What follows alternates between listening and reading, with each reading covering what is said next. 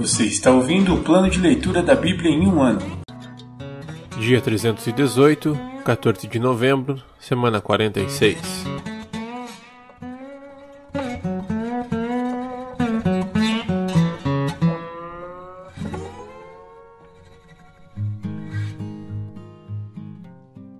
Tiago, capítulo 2 Advertência contra o preconceito. Meus irmãos, como podem afirmar que têm fé em nosso glorioso Senhor Jesus Cristo se mostram favorecimento a algumas pessoas? Se, por exemplo, alguém chegar a uma de suas reuniões vestido com roupas elegantes e usando joias caras, e também entrar um pobre com roupas sujas, e vocês derem atenção ao que está bem vestido, dizendo-lhe: Sente-se aqui neste lugar especial, mas disserem ao pobre: Fique em pé ali ou sente-se aqui no chão essa discriminação não mostrará que agem como juízes guiados por motivos perversos? Ouçam, meus amados irmãos, não foi Deus que escolheu os pobres deste mundo para serem ricos na fé? Não são eles os herdeiros do reino prometido àqueles que o amam? Mas vocês desprezam os pobres. Não são os ricos que oprimem vocês e os arrastam aos tribunais? Não são eles que difamam aquele cujo nome honroso vocês carregam? Sem dúvida, vocês fazem bem quando obedecem à lei do reino conforme dizem as Escrituras. Ame o seu próximo como a si mesmo. Mas, se mostram favorecimento a algumas pessoas, cometem pecado e são culpados de transgredir a lei. Pois quem obedece a todas as leis, exceto uma, torna-se culpado de desobedecer a todas as outras. Pois aquele que disse, não cometa adultério, também disse, não mate. Logo, mesmo que não cometam adultério, se matarem alguém, transgredirão a lei. Portanto, em tudo que disserem e fizerem, lembrem-se de que serão julgados pela lei que os liberta. Não haverá misericórdia para quem não tiver demonstrado misericórdia. Mas, se forem misericordiosos, haverá misericórdia quando forem julgados. A fé sem obras é morta. De que adianta, meus irmãos, Dizerem que têm fé se não a demonstram por meio de suas ações? Acaso esse tipo de fé pode salvar alguém? Se um irmão ou uma irmã necessitar de alimento ou de roupa, e vocês disserem: Até logo e tenha um bom dia, aqueça-se e coma bem, mas não lhe derem alimento nem roupa, em que isso ajuda? Como veem a fé por si mesma, a menos que produza boas obras, está morta. Mas alguém pode argumentar: uns têm fé, outros têm obras. Mostre-me sua fé sem obras, e eu, pelas minhas obras, lhe mostrarei minha fé. Você diz crer que há um único Deus. Muito bem. Até os demônios creem nisso e tremem de medo. Quanta insensatez! Vocês não entendem que a fé sem obras é inútil? Não lembram que nosso antepassado Abraão foi declarado justo por suas ações quando ofereceu seu filho Isaque sobre o altar? Como veem, sua fé e suas ações atuaram juntas e, assim, as ações tornaram a fé completa. E aconteceu exatamente como as Escrituras dizem. Abraão creu em Deus e assim foi considerado justo. Ele foi até chamado amigo de Deus. Vejam que somos declarados justos pelo que fazemos e não apenas pela fé. Raabe, a prostituta, é outro exemplo. Ela foi declarada justa por causa de suas ações quando escondeu os mensageiros e os fez sair em segurança por um caminho diferente. Assim como o corpo sem fôlego está morto, também a fé sem obras está morta.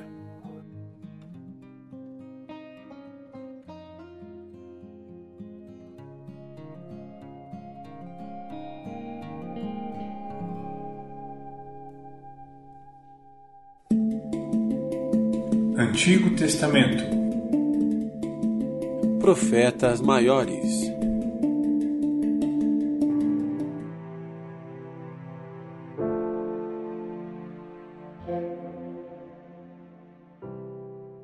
Livro de Jeremias, capítulo 23 O descendente justo. Que aflição espera os pastores de minhas ovelhas, pois destruíram e dispersaram aqueles de quem deviam cuidar, diz o Senhor. Portanto, assim diz o Senhor, o Deus de Israel, a esses líderes do povo: Em vez de cuidarem do meu rebanho e o conduzirem em segurança, vocês o abandonaram e o levaram à destruição. Agora eu os castigarei pelo mal que fizeram. Contudo, reunirei o remanescente do meu rebanho das terras para onde os expulsei. Eu os trarei de volta para seu curral, e eles serão férteis e se multiplicarão. Em seguida, nomearei bons pastores que cuidarão dessas ovelhas. Elas nunca mais terão medo, e nenhuma delas se perderá. Eu, o Senhor, falei. Pois está chegando o dia, diz o Senhor, em que levantarei um renovo, um descendente justo, da linhagem do rei Davi. Ele reinará com sabedoria e fará o que é justo e certo em toda a terra. E este será seu nome. O Senhor é nossa justiça. Nesse dia, Judá será salvo, e Israel viverá em segurança. Está chegando o dia, diz o Senhor, em que as pessoas que fizerem um juramento não dirão: Tão certo como vive o Senhor, que tirou o povo de Israel da terra do Egito. Em vez disso, dirão: Tão certo como vive o Senhor, que trouxe o povo de Israel de volta da terra do norte e de todas as nações onde os havia exilado. Então viverão em sua própria terra. Julgamento dos falsos profetas. Meu coração está quebrantado por causa dos falsos profetas, e todos os meus ossos tremem. Cambaleio como um bêbado, como alguém vencido pelo vinho, por causa das santas palavras que o Senhor pronunciou contra eles. Pois a terra está cheia de adultério e debaixo de maldição. A terra está de luto, os pastos do deserto secaram, pois todos praticam o mal e abusam do poder. Até os sacerdotes e profetas são homens corrompidos. Vi seus atos desprezíveis aqui mesmo, em meu templo, diz o Senhor. Portanto, os caminhos deles se tornarão escorregadios, serão perseguidos na escuridão e ali cairão, pois trarei calamidade sobre eles no tempo determinado para seu castigo. Eu, o Senhor, falei. Vi que os profetas de Samaria eram terríveis, pois profetizavam em nome de Baal e faziam Israel, meu povo, pecar. Agora, porém, vejo que os profetas de Jerusalém são ainda piores. Cometem adultério, gostam da desonestidade e incentivam quem pratica o mal para que ninguém se arrependa de sua maldade. Esses profetas são tão perversos quanto os habitantes de Sodoma e Gomorra. Portanto, assim diz o Senhor dos Exércitos acerca dos profetas: Eu os alimentarei com amargura e lhes darei veneno para beber. Pois foi por causa dos profetas de Jerusalém que a perversidade encheu esta terra. Assim diz o Senhor dos Exércitos a seu povo: Não deem ouvidos a esses profetas quando profetizam para vocês e os enchem de falsas esperanças. Eles inventam tudo o que dizem. Não falam da parte do Senhor, vivem repetindo aos que desprezam minha palavra. O Senhor diz que terão paz. E aos que seguem os desejos teimosos de seu coração, dizem: Nada de mal lhes acontecerá. Acaso algum desses profetas esteve na presença do Senhor para ouvir suas palavras? Algum deles prestou atenção e obedeceu? Vejam, a ira do Senhor irrompe como uma tempestade, um vendaval sobre a cabeça dos perversos. A ira do Senhor não passará até que ele cumpra tudo o que planejou. Em dias futuros, vocês entenderão tudo isso claramente. Não enviei esses profetas, mas eles correm de um lado para o outro. Não lhes dei mensagem alguma, e ainda assim continuam a profetizar. Se houvessem estado diante de mim e me ouvido, teriam anunciado minhas palavras e levado meu povo a se arrepender de seus maus caminhos e suas más ações. Acaso sou Deus apenas de perto? diz o Senhor. Não sou Deus também de longe? Pode alguém se esconder de mim onde eu não veja? Não estou em toda parte, nos céus e na terra? diz o Senhor. Ouvi esses profetas dizerem: Tive um sonho, tive um sonho, e depois contarem mentiras em meu nome. Até quando isso continuará? Se são profetas, são profetas do engano e inventam tudo o que dizem, relatando esses sonhos falsos procuram fazer meu povo se esquecer de mim, como seus antepassados se esqueceram de mim ao adorar os ídolos de Baal. Que esses falsos profetas relatem seus sonhos, mas que meus verdadeiros mensageiros proclamem fielmente todas as minhas palavras. A diferença entre palha e trigo. Acaso minha palavra não arde como fogo? diz o Senhor. Não é como um martelo que despedaça a rocha? Portanto, diz o Senhor, Sou contra esses profetas que roubam palavras uns dos outros e afirmam que as receberam de mim. Sou contra esses profetas cheios de lábia que dizem: Esta profecia é do Senhor. Sou contra esses falsos profetas. Seus sonhos imaginários são mentiras descaradas que fazem meu povo pecar. Não os enviei, nem os nomeei, e eles não têm nada a dizer a este povo. Eu, o Senhor, falei. Falsas profecias e falsos profetas. Se alguém do povo, ou algum dos profetas ou dos sacerdotes lhe perguntar: Que palavras pesadas o Senhor lhe deu para anunciar hoje? Responda: Vocês são o peso. O Senhor disse que os abandonará. Se algum profeta, sacerdote ou qualquer outra pessoa disser: Tenho uma profecia do Senhor, castigarei essa pessoa e toda a sua família.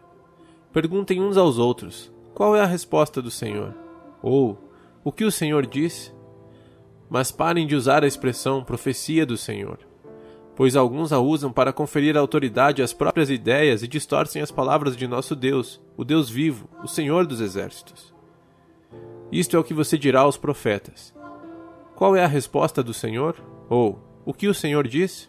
Mas, se responderem, esta é uma profecia do Senhor, você deve dizer: Assim diz o Senhor, porque usaram a expressão profecia do Senhor, embora eu os tenha advertido de que não a usassem. Eu me esquecerei completamente de vocês. Sim, os expulsarei de minha presença, junto com esta cidade que dei a vocês e a seus antepassados. Farei de vocês objeto de ridículo, e seu nome será infame para sempre. Livro de Jeremias, capítulo 24 Figos bons e figos ruins. Depois que Nabucodonosor, rei da Babilônia, levou para o exílio o rei Joaquim, filho de Jeoaquim, junto com os oficiais de Judá e seus artífices e artesãos, o Senhor me deu esta visão. Vi dois cestos de figos postos diante do templo do Senhor em Jerusalém. Um cesto estava cheio de figos frescos e maduros, e o outro cheio de figos ruins e tão estragados que não serviam para comer. Então o Senhor me disse: O que você vê, Jeremias? Figos, respondi. Alguns muito bons e outros muito ruins, tão estragados que não servem para comer. Então o Senhor me deu esta mensagem: Assim diz o Senhor, o Deus de Israel. Os figos bons representam os exilados que enviei de Judá para a terra dos babilônios. Eu os guardarei e cuidarei deles e os trarei de volta para cá. Eu os edificarei e não os derrubarei. Eu os plantarei e não os arrancarei. Darei a eles coração capaz de reconhecer que eu sou o Senhor. Eles serão o meu povo, e eu serei o seu Deus, pois eles se voltarão para mim de todo o coração. Os figos ruins. Os figos ruins, diz o Senhor, representam Zedequias, rei de Judá, seus oficiais, o povo que restou em Jerusalém e aqueles que moram no Egito. Eu os tratarei como figos ruins, tão estragados que não servem para comer Farei deles objeto de horror e símbolo de calamidade para todas as nações na terra. Em todos os lugares por onde eu os espalhar, serão alvo de vergonha e zombaria, insulto e maldição. E eu enviarei guerra, fome e doença até que tenham desaparecido da terra de Israel, que dei a eles e a seus antepassados.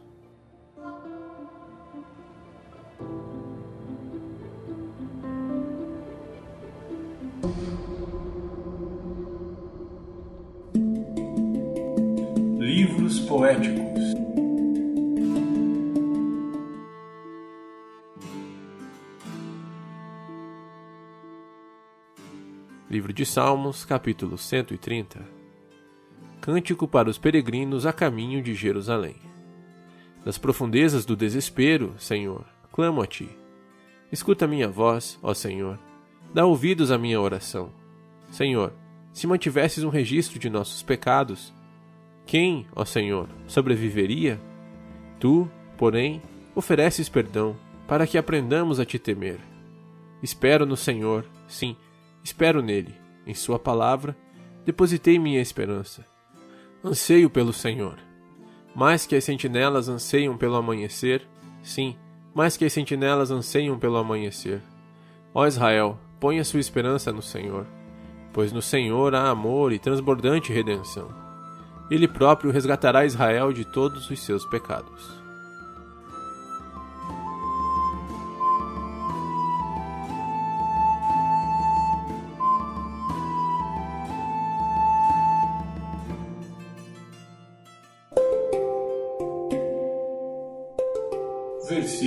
Da semana.